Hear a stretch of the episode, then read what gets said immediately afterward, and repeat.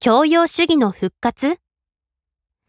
しかし現在でもすべての日本人が読書を通じて教養を身につけるという価値観を完全に捨てきったわけではないことも確かである。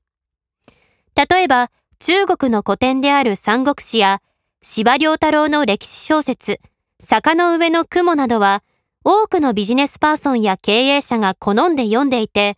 先に触れたビジネス誌のプレジデントの調査でも人気書籍に挙げられている。学問の世界でもあからさまに教養の復活を歌っている人たちがいる。竹内もその一人だし、例えば唐谷光人や浅田明といった現代思想家たちが共同で2002年に編纂した必読書150という本は現代人が読むべき教養書を150冊リストアップしたものである。唐谷は我々は今教養主義を復活させようとしているのではない。現実に立ち向かうために教養がいるのだ。カントもマルクスもフロイトも読んでいないで何ができるというのか、と言っており、単に教養を身につけて立派な文化人になればよいというのではなく、目の前の政治や経済の問題を解決するために、現実に教養的知識が必要なのだと説いている。そして唐谷は、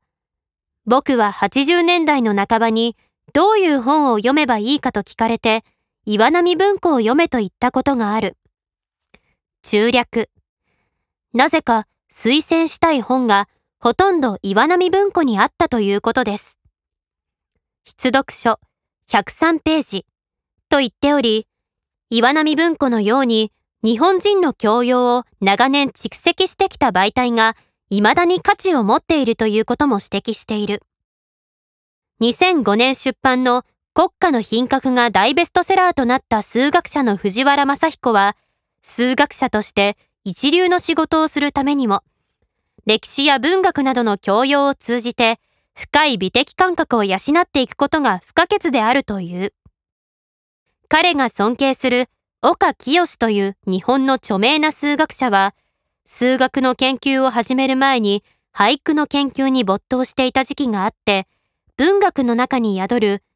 上書、情緒が数学の問題を解く上でも欠かせないと言っていたそうだ。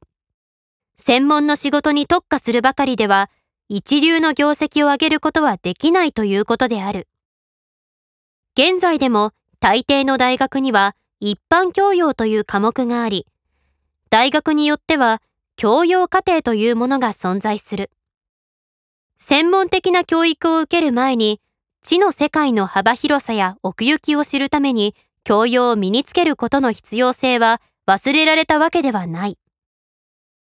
どのような人生を歩むのであれ、ある程度まで専門分野に特化することは誰にとっても避けがたいことだが、専門的な知識や技能を最大限に活かすためにも、実は幅広い教養というものが必要なのである。